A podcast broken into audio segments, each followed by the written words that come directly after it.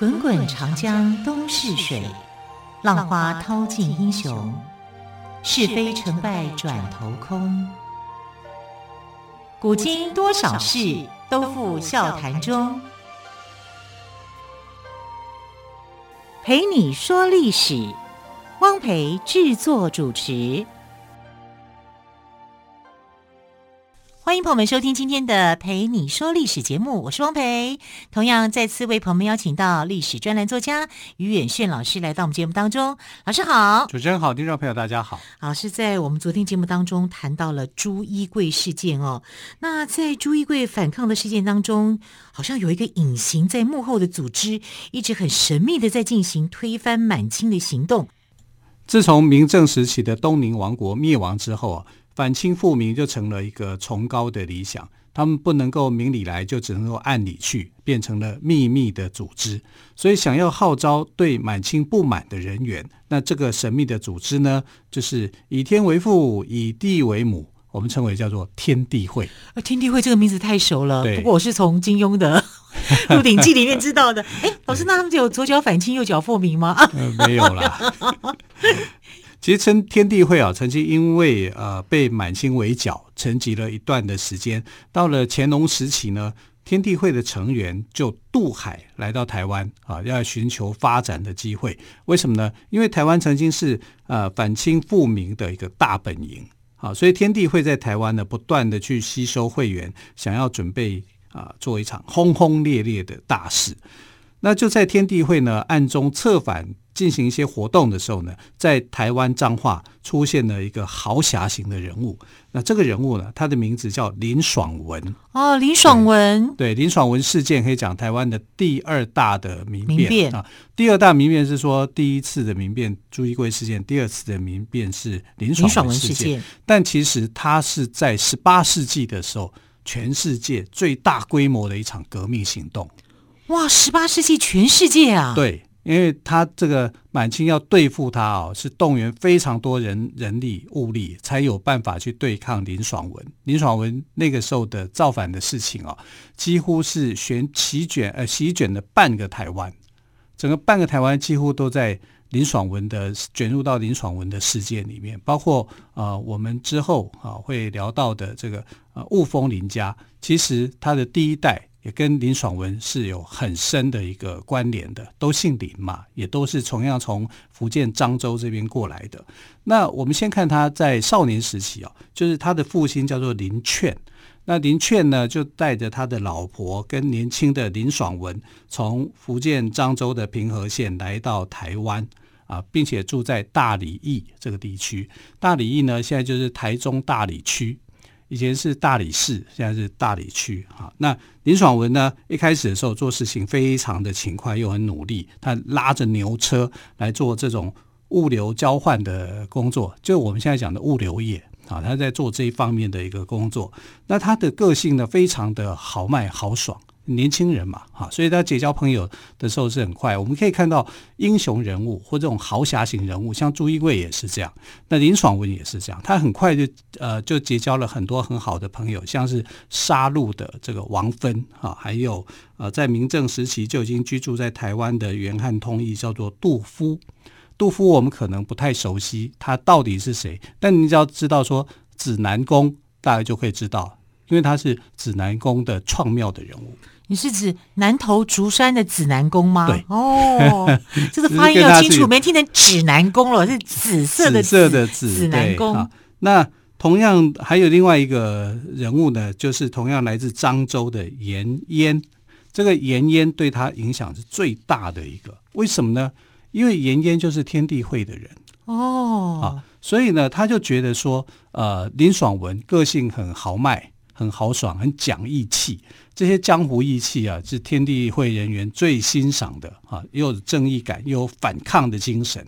所以他观察他很长的一段的时间之后呢，他就跟他来介绍他的天地会的组织啊，他就反清复明嘛，那就对他讲说，这些满人啊，占领我们的土地，杀害我们的百姓，我们要他滚回去啊，用这种气愤填膺的那种方式哦，就跟。这个林爽文就变成了好朋友。那林爽文也接受这样的一个观念，因为他曾经在彰化担任过衙役，啊，就是呃捕快，啊，然后所以他对这个官府里面的事情一些不义的行为，他是知道的，啊，所以他就觉得说，我一定要为这个老百姓来出一口气，啊，那主要是当时的彰化县县令叫做于俊，那这个人呢是很奇怪的一个人。啊，因为他就是到处去欺压乡亲、欺压百姓啊，要老百姓去缴交税收。其实缴交税收也没有什么多大问题，那你只要秉公处理就好。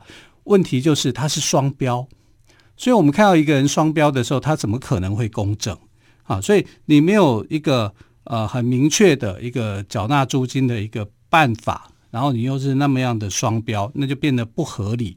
啊，有的人扣得多，有的人扣得少，全凭感觉。对啊，啊全凭交情。对，你跟着感觉走，那就很奇怪。那最主要是他还有一样政策，就是他不准集会，集就是大家聚集在一起，如果超过三十个人，他就会认为说你就是造反，你就你就是一个谋逆，你想要做什么？你们那么多人聚集在一起要做什么？啊，所以他会把它当成是这样子。那更何况是你，如果你们结拜，你要去拈香啊、拜拜、祭拜神明，只要有这个行为，他就认为你要造反，啊，所以他是一个这个官员，就是有有点像酷吏一样，啊，按你这样酷吏进行统治，然后你的税收又不合理的时候，大家怎么可能会去认为说彰化县令是一个好的县令？然后你又就会有很多的冲突。那在呃，西元一七八六年，乾隆五十一年的时候了，这个就发生了一个冲突的事件。那时候在诸罗县九琼林，诸罗就是现在的嘉义，嘉义对。但是在林爽文事件之后，啊，把嘉义县就改名为叫做诸罗县，就改名为嘉义县。嘉义县的地名是这样来的，哈。那在呃九琼林这个地方，九琼林就现在的云林斗六这一带，有个叫做阳光林的大户人家。那杨光林他有两个儿子，啊，亲生儿子叫做杨妈氏，啊，另外一个是养子，叫做杨光勋。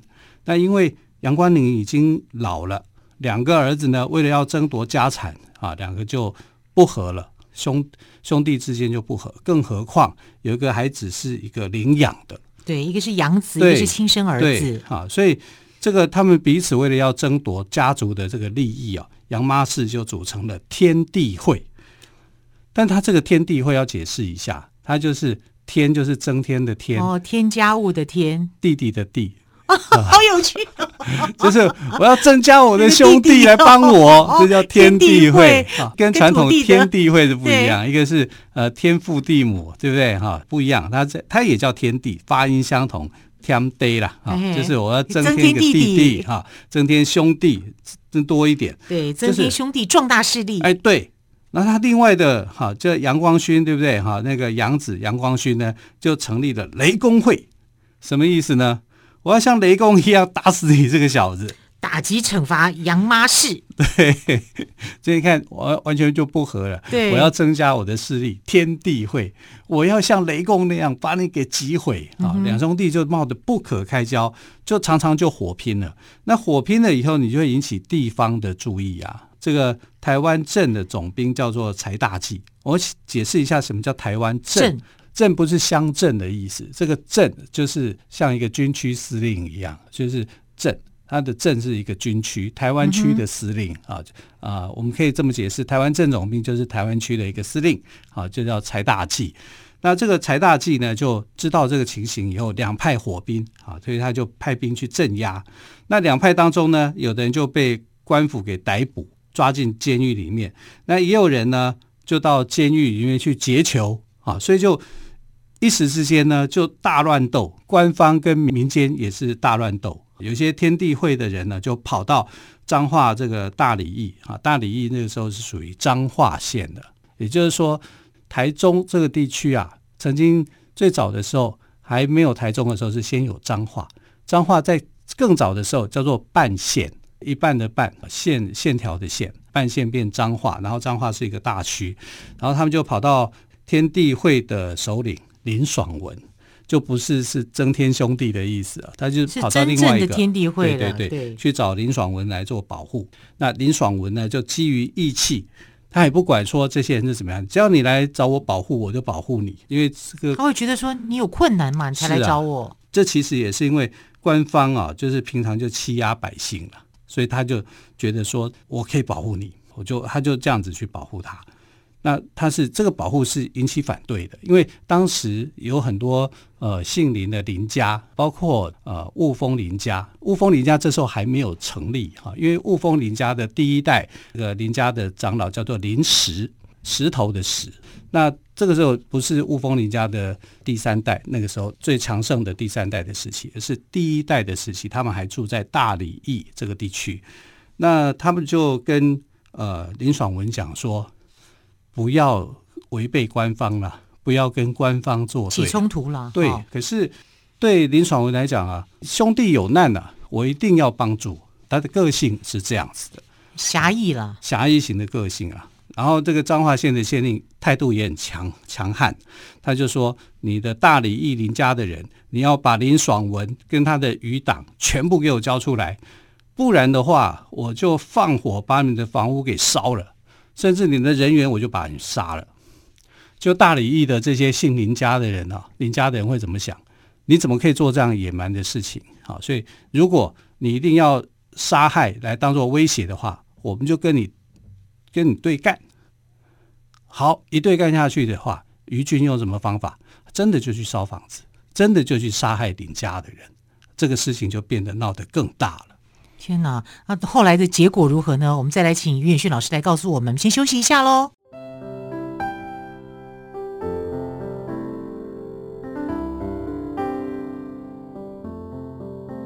听见台北的声音，拥有颗热情的心，有爱与梦想的电台。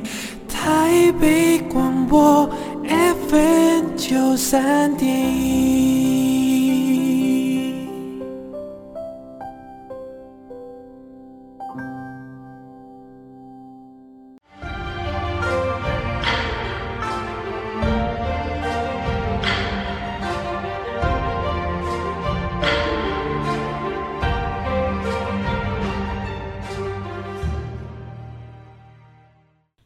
你说历史节目，我是汪培。今天特别来宾，历史专栏作家岳远逊老师，跟我们谈到的是林爽文事件哦。那么老师刚刚谈到彰化县令呢，他威胁林爽文的家人，要他们交出林爽文，否则要迫害他们。对，那后来事情怎么样演变呢？事情就闹大了，嗯哼，啊，因为他们不愿意交人啊。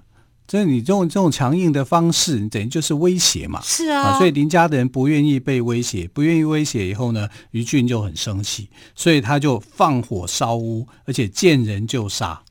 啊，他觉得你就是叛党，你就是叛逆，因为他的标准里面，三十个人集结在一起就是造反。那当时的法律啊，对造反是看得很重的啊，因为呃，整个满清它就是一个少数民族进关嘛，所以必须要把这些让汉人能够服从，所以就是用杀戮的方式来进行。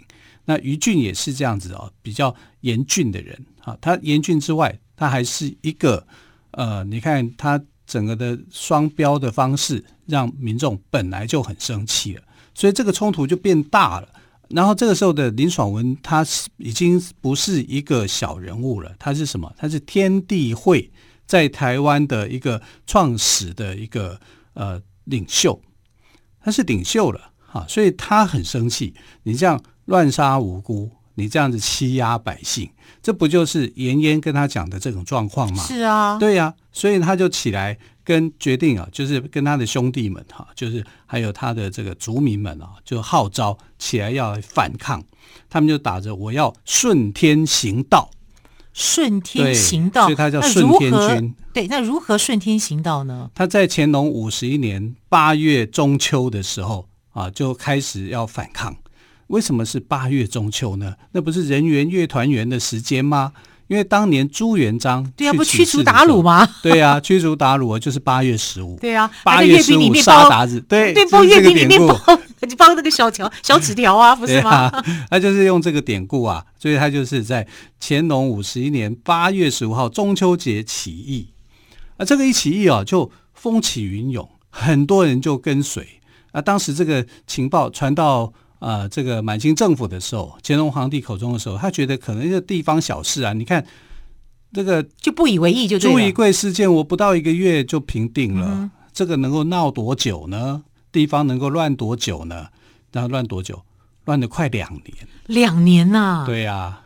啊，所以你来看这个是不是很严重的一个事情啊？所以呃，林爽文跟天地会的会众啊，就他们在八卦山啊，就那边就是歃血为盟，为盟以后他是盟主了嘛，啊，是天地会的人啊，天地会的领袖，所以呢，他就聚集了天地会众啊，这个数千人，把彰化县令于俊啊杀掉，然后他的反抗的组织呢，也原本从几千个人快速成长到上万人。就变成一支很强大的队伍啊，然后驻台湾的这个大清啊，叫绿营军啊，八旗绿营嘛，绿营军根本没有战斗能力，所以他们很快的就打下了大墩，大墩就是今天的台中市啊，大里义是呃这个大里区啊，然后朝着彰化要推进，在推进的过程当中呢，有一段的插曲的故事啊，就是有一个平埔族。西拉雅族的一个呃巫女叫做金娘，那这个金娘为了要营救被诱拐的平埔族少女啊，因为那时候有很多人啊去诱拐原住民的这个少女下海要去当妓女啊，她就要去帮他们，要去救他们。在救的过程里面呢，正好碰到林爽文的起义事件，那金娘就很佩服林爽文啊，他的有胆识、有勇气，所以跟林爽文的。呃，顺天军就合作，就把这群被困的少女给救出来。那因为救出来的关系呢，他就觉得这群呃这个军队是有理想的，嗯、所以他就帮助平埔族来反清啊，就是这都很特别，很特别啊。对。可是后来金娘也是被抓了哈、啊，就是呃，因为林爽文事件被平定以后，他也被抓了，也被杀。那金娘在这个时期呢，就被封为叫柱国夫人啊。当然，柱国夫人对，就是林爽文哈、啊、他们所封的哈、啊。但其实他有没有见过林爽文？没有啊。但是呢，他就是欣赏林爽文的一个作风啊，嗯、在反抗军中成了一夜的传奇的故事啊。他跟林爽文还没有见过面了啊。那天地会呃分南北路哈、啊、两军来进攻。那北路的这个带领的，当然就是天地会的领袖哈，就是林爽文。那在南路的部分呢，领袖是庄大田，他在高雄凤山起兵。为什么呢？凤山的那个县令也是一个，哎，我不知道为什么啊，就是朱一贵他们也是看到这个凤山县令的贪贪渎事件，然后现在这个叫汤大生也是一样啊，所以他为了反抗汤大生呢，他就在这个。呃，乾隆五十二年正月的时候，他就啊、率南路军攻打凤山县城。因为林爽文是在五十一年八月中秋起义的啊，然后隔年的正月，哈、就是呃庄大田呢就去打凤山县城，那凤山县城就被打败了，整个满清的这些将领哈弃城逃跑啊，甚至被杀。他们就攻陷了这个南部的凤山的这个城镇，然后他要计划就跟谁呢？跟林爽文要在诸罗这边会合，所以诸罗就变成了一个重要的城市。他们一定要把诸罗给守住、打下来，因为诸罗变成是一个重要的呃军事的一个战略的位置。然后当他们南北陆军可以去在这边会合，然后去进行他们的计划。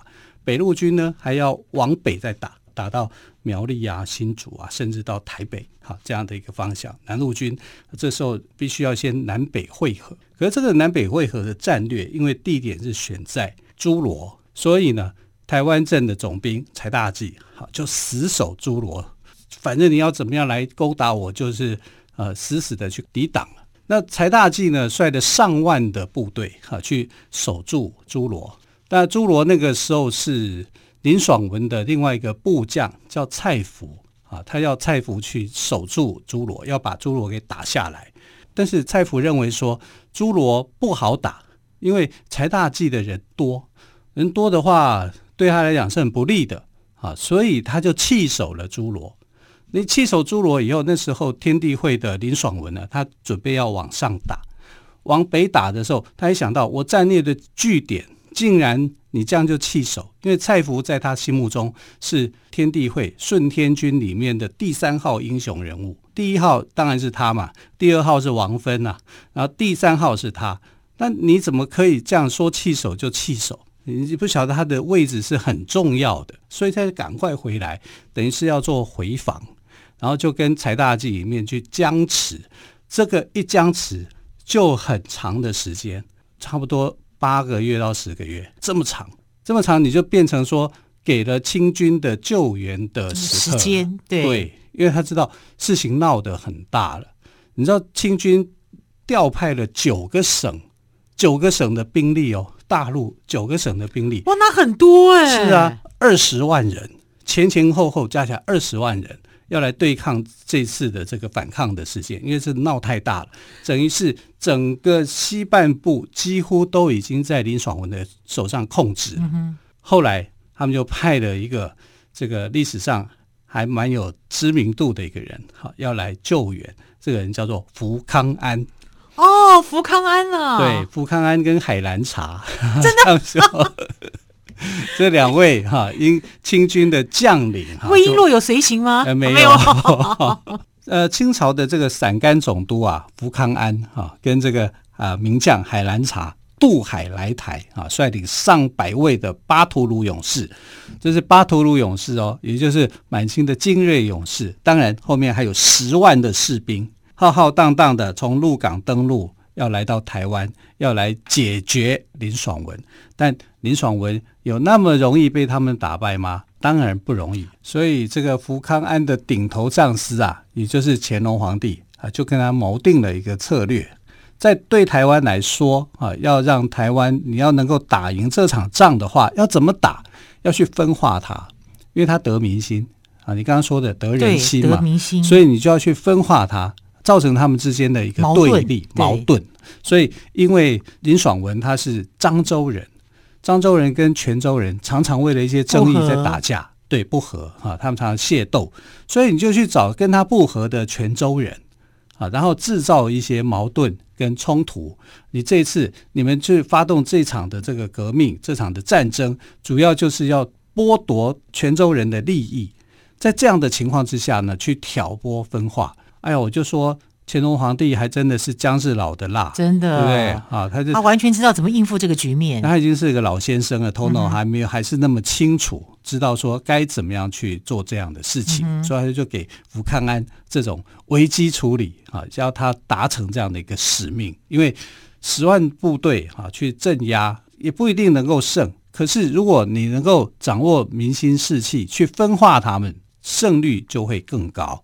啊，所以就在乾隆皇帝的战略指导之下，福康安呢跟海兰察来到台湾啊，就就打了一场胜仗。那这场胜仗后来乾隆皇帝非常的高兴，就把收复台湾这一场叫收复台湾列为十全武功之一，平定林爽文事件，是我们讲十全老人的十项武功其中一项就是这个。乾隆皇帝给福康安的最重要的指示是把台湾当成是一个国家啊，用国与国的战争的方式去平定它，而不是把它当成你要做把叛民给平定而已。基本上就是因为我是从大的地方，从内陆国渡海来台，你就不能够心里头保存什么慈悲心，你就是用国与国的战争的方式来对待就可以啊。所以在这场里面，它是一个。杀戮的战场，等于是把台湾变成另一个杀戮的战场。我听得很心疼哎，